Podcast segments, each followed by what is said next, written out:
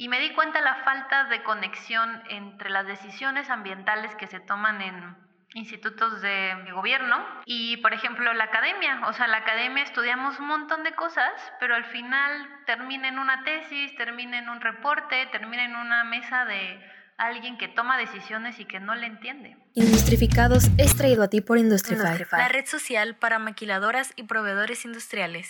Bienvenidos a otro episodio de Industrificados. Hoy tenemos como invitada a Mariana Achirilka. Ella es CEO de Gestica, este, una empresa que se dedica a conectar profesores investigadores con empresas y también es docente universitaria. Bienvenida, Mariana. Hola, ¿cómo estás, Miguel? Muchas gracias. Oye, este, ¿por qué no nos platicas así súper rápido un poquito de tu trayectoria antes de irnos a la, a la parte de Géstica?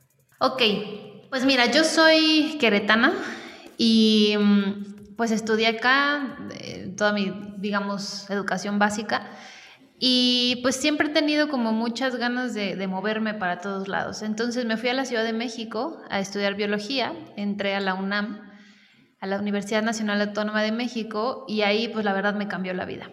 Ahí pues fue la primera vez que yo iba a una escuela pública, eh, que competía con tanta gente para poder entrar a una universidad. Estuvo padrísimo, mi problema que algunos pensaban que era un problema y ahorita estoy eh, viendo si lo es, es que me gustaban muchas cosas. Entonces, de hecho, el día que yo me gradué de la licenciatura, y hace poquito lo recordaba, me dijo una de mis directoras de tesis que tenía que enfocarme, que me gustaban muchas cosas y que yo necesitaba escoger una. Lo que yo hice en la tesis de maestría fue biología molecular, eh, hice una, un transgénico, por así decirlo, de una bacteria, y mi idea era que esa bacteria podía convertir el mezcal en bioetanol. Entonces... Eh, no, suena sacrilegio eso, ¿no? Sí, fue, fue además muy interesante, Miguel, porque me robaron mi tesis seis meses antes de, de terminar. El doctor que le estaba lidereando, pues Dios un día habló conmigo, me inventó una historia de que nos habían corrido a todos del laboratorio y dos semanas después me enteré de que solo había sido a mí. Entonces mis resultados se los dio alguien más, esa persona se tituló y la verdad fue muy frustrante. Creo que ahí empezó un poco como mi disgusto por la academia. Entonces, em, si bien yo soy bióloga, nunca me he identificado con el laboratorio, nunca me he identificado con, inclusive con el campo. Yo era de esas pocas biólogas que no se saben los, los nombres científicos, entonces no me pregunten nombres científicos. Y pues yo que, lo que yo me di cuenta es que yo tenía afinidad por las personas, yo tenía afinidad por conectar la ciencia con otras entidades, ¿no? Y después descubrí que eso tenía un nombre y que además era un nombre científico, que es un knowledge broker. Entonces son los brokers que nosotros conocemos de manera tradicional, que venden casas, que te conectan eh, con la bolsa, que hacen eh, gestiones, pero es un broker de conocimiento. Esto lo aprendí ya en la maestría, em, porque yo estuve antes trabajando en gobierno, antes de, irme en Ensenada, trabajé, cuando terminé la universidad me metí al gobierno de voluntaria y me di cuenta la falta de conexión entre las decisiones ambientales que se toman en institutos de eh, gobierno, como en este caso Instituto Nacional de Ecología y Cambio Climático, y por ejemplo la academia, o sea, la academia estudiamos un montón de cosas, pero al final termina en una tesis, termina en un reporte, termina en una mesa de alguien que toma decisiones y que no le entiende. Entonces ahí yo me, yo me di cuenta que, que había un gap y que a mí me gustaba o me gustaría tratar de resolver ese problema. Entonces, em, termino la universidad, me voy a Ensenada a ser laboratorista, me volví a dar cuenta que yo no era una bióloga de laboratorio. Eh, no lo disfrutaba mucho, mis compañeros este, no eran lo más, lo más cordiales conmigo y decidí irme a estudiar la maestría. Como que no eran cordiales porque eras de Querétaro. Eran muy machistas, no, eran muy machistas y eran los típicos eh, personas que odian la Ciudad de México, pero son de la Ciudad de México.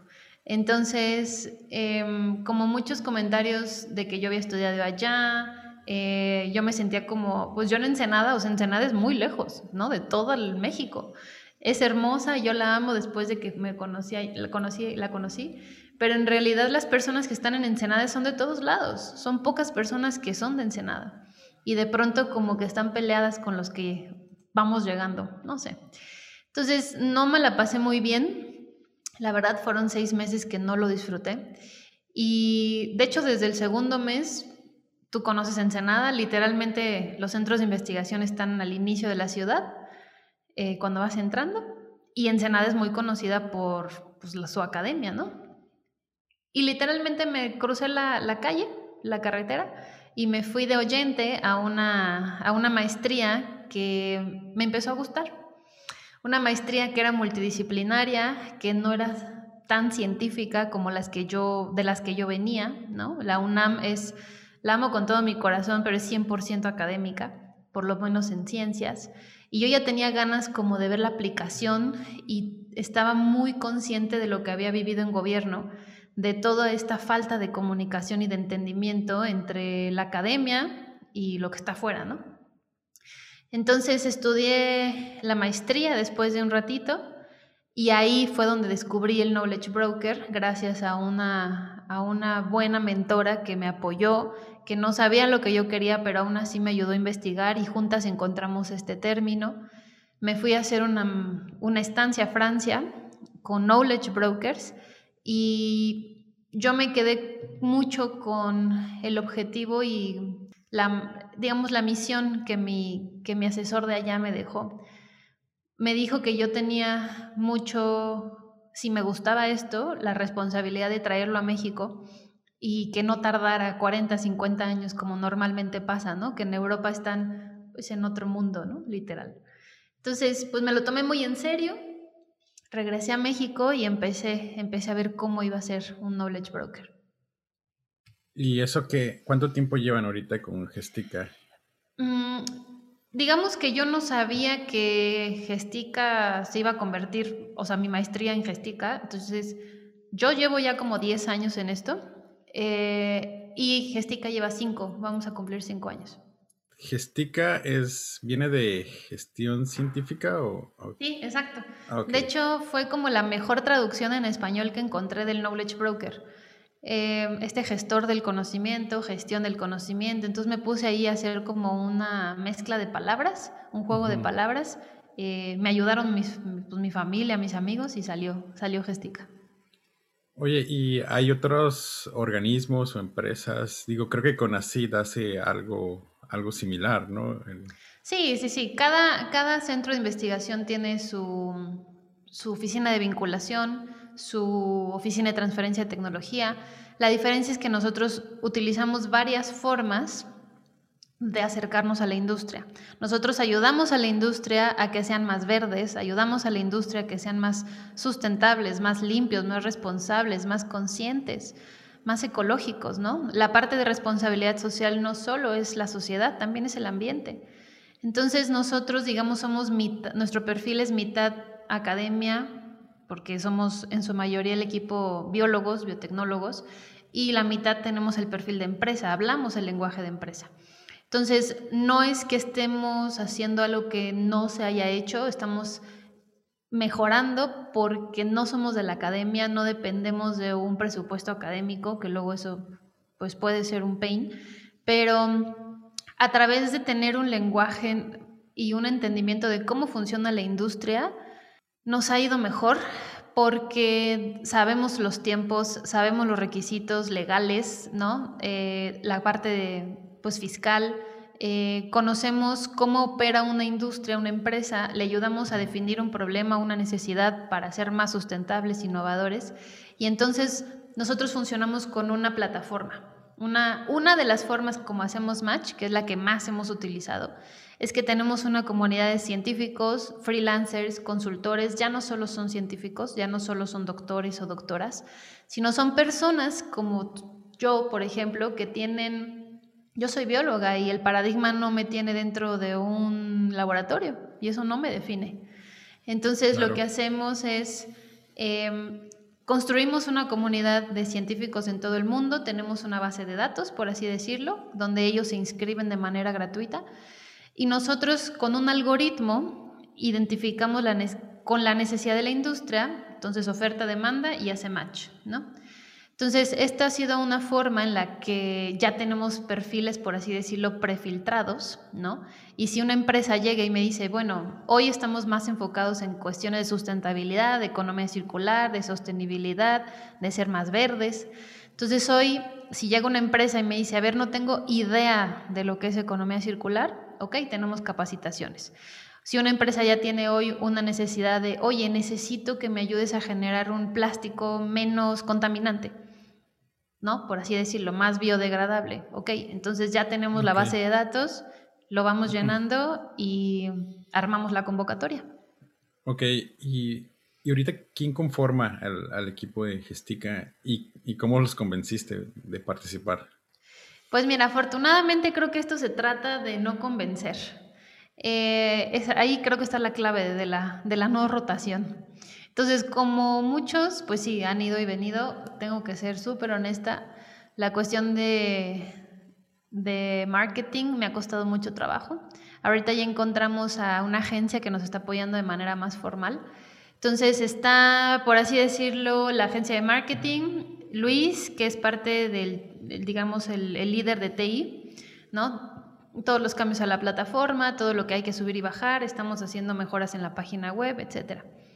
Quique, que él fue mi, de mis mejores amigos en la universidad, él es ahora, está doctorándose en sustentabilidad.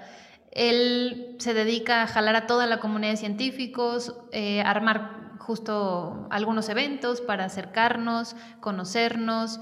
Eh, cuando llega una empresa y tiene la necesidad, él se encarga, digamos, de el contacto con los solvers, que así les decimos, ¿no? Los que solucionan y él, es, él está encargado de la comunidad de científicos.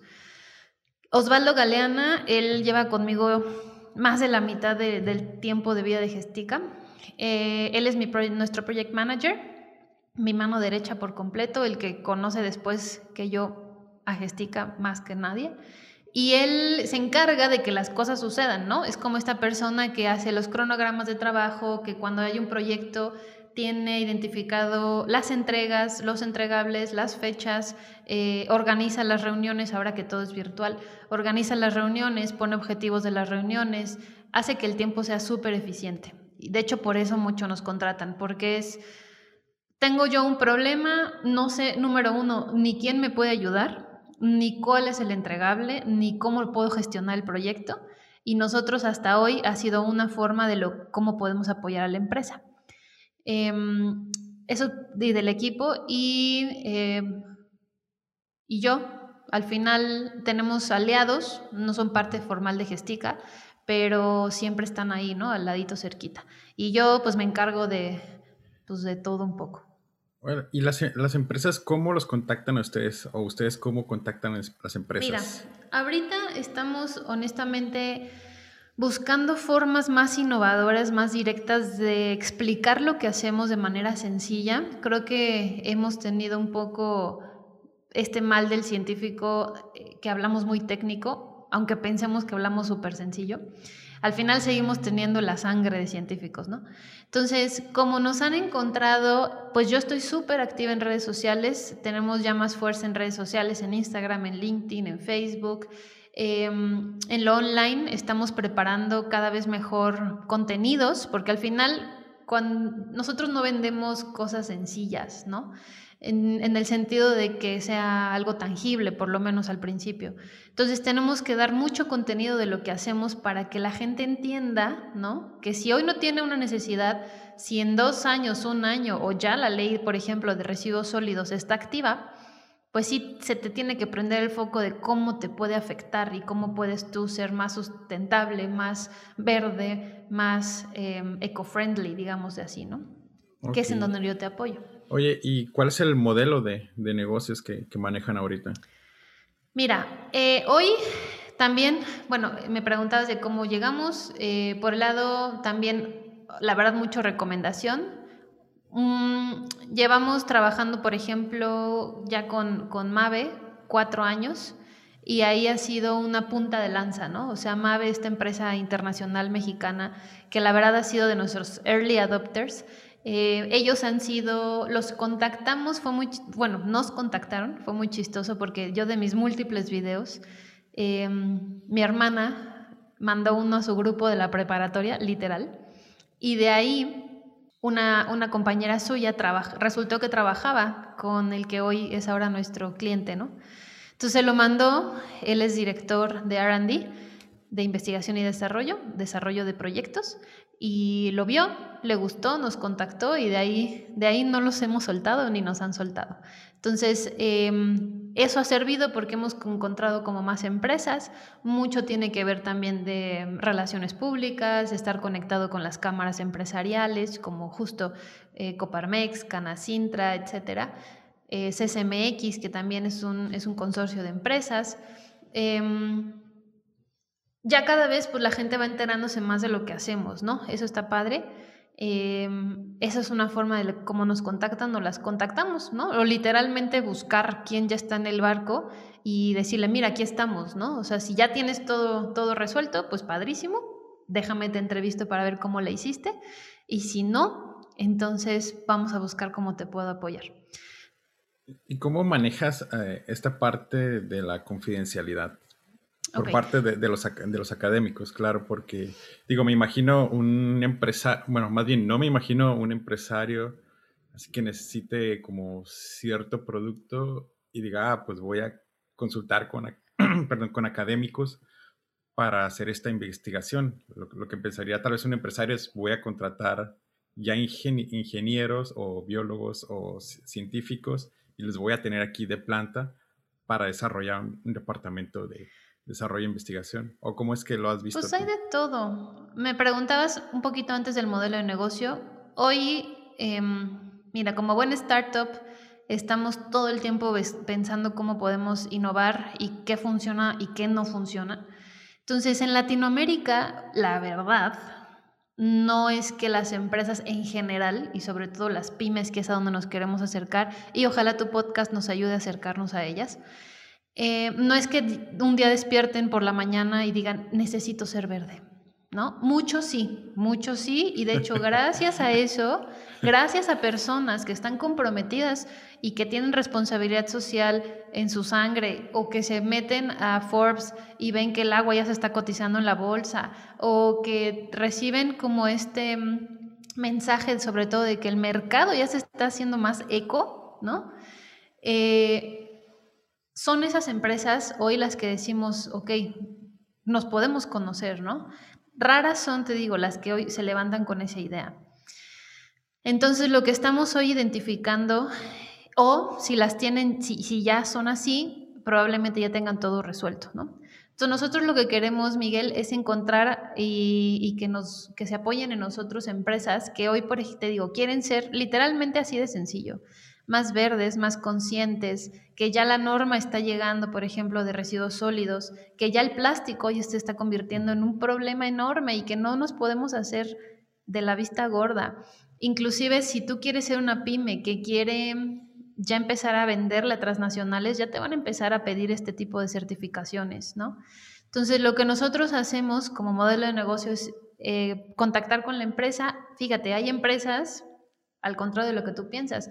Muchas primero tienen, quieren firmar un NDA con nosotros y después, entonces, tenemos muchas formas que hemos identificado de cómo hacer match. Literalmente, firmamos el NDA, nos describen qué necesitan, nosotros lo volvemos un problema, un, perdón, un reto, ¿no? Este, este reto lo sacamos al mundo como una convocatoria, eso es el Open Innovation, eso es la innovación abierta. Y entonces llegan, llegan ideas y personas.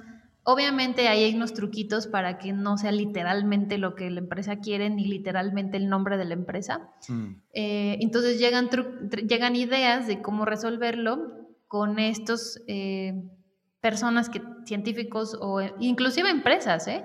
También hemos identificado que cuando hacemos retos, llegan empresas, llegan otras pymes diciendo, ah, yo tengo esta solución. Entonces, eso le llamamos el matchmaking, ¿no? En que nosotros convertimos un problema en un reto, llegan eh, solvers o solucionadores de todos perfiles, científicos, consultores. Obviamente no, no, nos no nos desviamos de esta parte de sustentabilidad, ¿no? Casi siempre los perfiles son de ingeniería, doctores, sí, en ciencias, doctoras o maestras o licenciatura, en este tipo de biotecnología, tecnología, plásticos, ingeniería. Entonces, la empresa los contrata a ustedes, este, y ya ustedes buscan ahora sí que al académico que pueda ayudarlos y ustedes les, cobra, les cobran a la empresa como una comisión y ellos les pagan directo al académico o todo lo manejan a hasta hoy hasta hoy había es que la empresa digamos nosotros nos encargamos de todo okay. y de hecho cuando no nos pagan hasta que no conocen a estas personas en un tipo speed dating ¿no? En donde se conocen de manera bien sencilla, firmamos con el académico antes un, un documento que dice que nosotros les vamos inclusive a estar protegiendo. No le damos a la empresa el resultado. Nosotros damos un tiempo específico para que la empresa, por ejemplo, lea la propuesta y entonces se conozcan en ese momento y quitamos después permisos a todos para que puedan leer otra vez, por ejemplo, los, las soluciones. Son, son candados, son candados y son truquitos que hemos identificado que funcionan justo para para proteger ambas partes. Ok, ¿el académico también está sujeto a un NDA, Non-Disclosure Agreement? Sí, aunque hasta hoy el tipo de retos mm, los diseñamos para que, te digo, no tengan que dar la solución final, den ideas de cómo se pudiera solucionar. Porque además la convocatoria es corta, mm, o sea, no, no puedes al final, eh, con la información que te damos, poder generar todo. Es para que la empresa los conozca. Ok, ¿y cuántas empresas han hecho macho hasta ahorita? Pues mira, más o menos entre pequeñas, grandes, yo podría decir unas 15. Eh, hay unas que han sido, de, te digo, han habido, si la empresa, por ejemplo, me dice, no, Mariana, yo nada más quiero que me hagan el match y ya yo me encargo del project management, yo me encargo de, las, de, de los pagos, ah, perfecto, listo. Entonces, solamente ese es el match. Los cursos, ¿no? También te digo, la capacitación ha sido algo que también la industria, pues como este tipo de temas, empezar por desde abajo, ¿no? Los webinars, también hemos hecho webinars que nos han funcionado para por lo menos empezar a hablar del tema, ¿no? Todo esto tiene que ver con match, eh, con la conexión, para no decir match, con la conexión. Y ahorita quiero compartirles que estamos identificando eh, una nueva forma justamente de mm, de, hacer conexiones, que sea más corta, que sea, eh, estamos buscando empresas, por si hay una que nos escuche, estamos buscando empresas que quieran eh, ser voluntarios y voluntarias para una prueba, un nuevo prototipo de servicio, que queremos literalmente hacer, le llamamos meet and greet.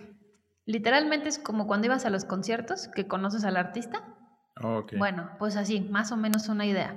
Entonces, si tienen interés, pues que me escriban, eh, les podemos dar ahí después los datos, pero en realidad es que una empresa ya tenga un problema específico identificado. Sí hay empresas que ya tienen identificado cómo ser más verdes, cómo ser menos contaminantes, cómo hacer que sus materias primas eh, sean reciclables o que no em, hagan tanto daño al ambiente, cómo hacer que no haya mermas cómo hacer que todo esté como justamente regrese al origen, ¿no? Como esta parte de sustentabilidad. Entonces, ahí nos queremos ahorita aventar. ¿Y por qué, por qué decidiste convertirlo en a Géstica como empresa y no como asociación?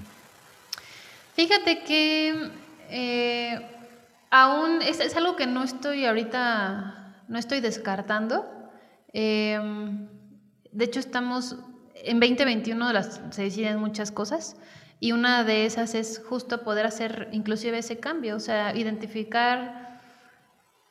Ahorita está habiendo un boom con estas economías colaborativas. Entonces, estamos identificando incluso este año hacer prototipos de, de soluciones, prototipos de, proyectos ya como relacionados con otras empresas. Hay empresas que en todo esto que te estoy explicando de la, de la colaboración, de la conexión, de la innovación abierta, solo se encargan de pedacitos, solo se encargan, por ejemplo, de la plataforma que te va a ayudar a poner tu problema al mundo. Solo se encargan de eso. Entonces, estoy identificando, la verdad, yo que llevo cinco años en esto, hay gente que lleva 30, pero bueno, yo llevo cinco. He estado identificando que Latinoamérica apenas identifico empresas, personas que están hablando de innovación abierta y que están desarrollando tecnología o herramientas para este tipo de, de proyectos. Entonces, se me ha aprendido mucho el foco en que, claro, nosotros, esto de la pandemia dimos un super salto también como muchos hacia adelante y vimos que no solamente hay que hacer match en México. De hecho, nuestro último, nuestra última empresa eh, fue una empresa latinoamericana en Arabia Saudita que buscaron, hicieron conexión con un investigador mexicano en México. Entonces nosotros pudimos coordinar desde varios estados de la República que una empresa en Arabia Saudita pudiera definir un problema. Nosotros lanzamos una convocatoria pues, a, a todo lo que nuestras redes y nuestra plataforma da. De ahí nosotros siempre aseguramos de uno a cinco solvers ya prefiltrados. Llegaron estas entre empresas y personas, no solamente académicos. Muchas de estas empresas están hechas por académicos, por el tema. Y se conocieron, se enamoraron de uno y entonces ya trabajaron en conjunto. Entonces, nuestra tirada es esto, o sea, si tú estás en Tijuana o estás en Israel o estás en Colombia o estás en México, nuestra nuestras metodologías son las mismas. Al final es acercar quién te puede ayudar. Nosotros no somos los expertos ni en economía circular ni en sustentabilidad. Nosotros tenemos este doble perfil que puede hacer que se puedan conectar justamente la oferta y la demanda de este tipo de proyectos. Ok. ¿Y, ahorita cuál es el, el plan para, para 2021?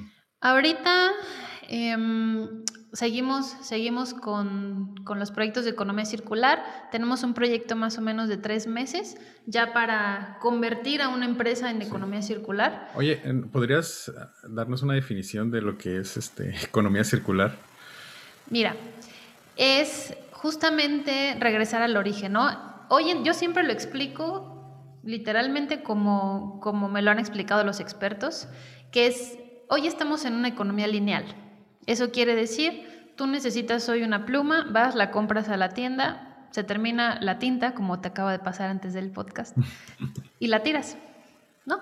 Entonces, todo lo que se generó, ¿no? Ya no se puede volver a usar. Y la economía circular lo que busca es justamente conectar el origen con el fin y que pueda regresar, ¿no?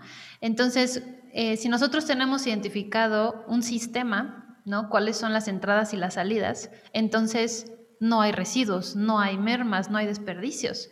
Porque si tú tienes muchos, también yo he leído que la economía circular se relaciona, por ejemplo, con la industria 4.0, porque es tener bien identificado en cada etapa de tu proceso qué se genera. Desde energía, desde residuos, desde personas, ¿no?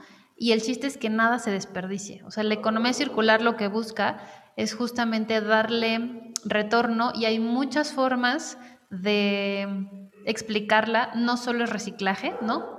Eso es lo que muchos de los consultores de economía circular se quejan, de que todo el mundo piensa o los que dicen que hacen economía circular piensan que solo es reciclaje.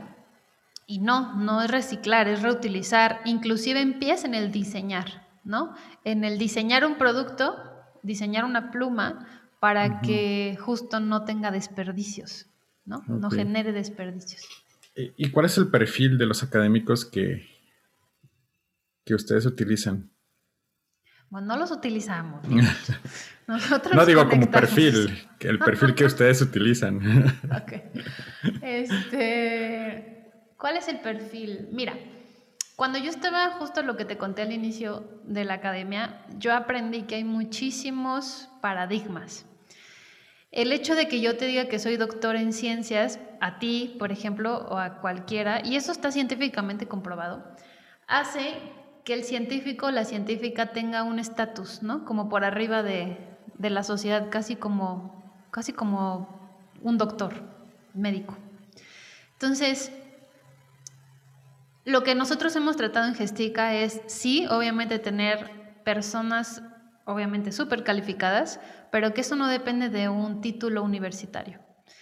Entonces, un grado académico, perdón. Entonces, lo mínimo que necesitas es, sí, tener un título universitario, pero lo que tienes que hacer para que seas seleccionado para conectarte con una empresa es poder tener las habilidades y las capacidades para poder resolver un reto, ¿no? Entonces, ojo, porque muchas de estas habilidades, pues de pronto terminan siendo soft skills, ¿no?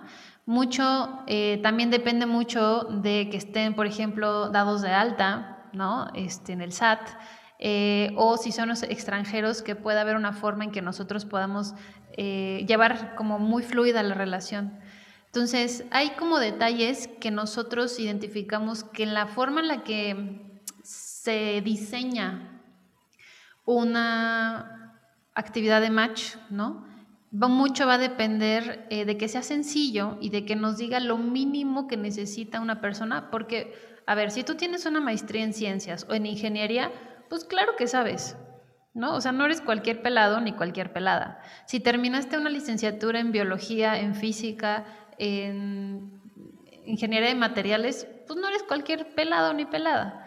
Entonces, lo que nosotros vamos mucho allá es que se pueda, independientemente de tus ocho títulos o tus 20 títulos que tengas, puedas demostrar, ¿no? Y mucho tiene que ver, pues sí, que ya hayan trabajado para, para algunos proyectos previos, que ya tengan el conocimiento de lo que significa trabajar con la industria, para que entonces podamos nosotros decir, ok, conviene más si tiene más afín uno con otro.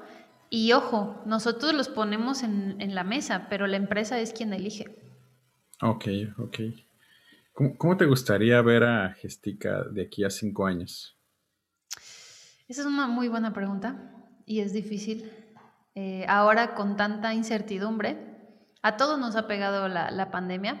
Sin embargo, creo que por un lado nosotros hemos sido muy afortunados porque mm, pudimos, pudimos llegar el año pasado a, fin con proyectos, ¿no?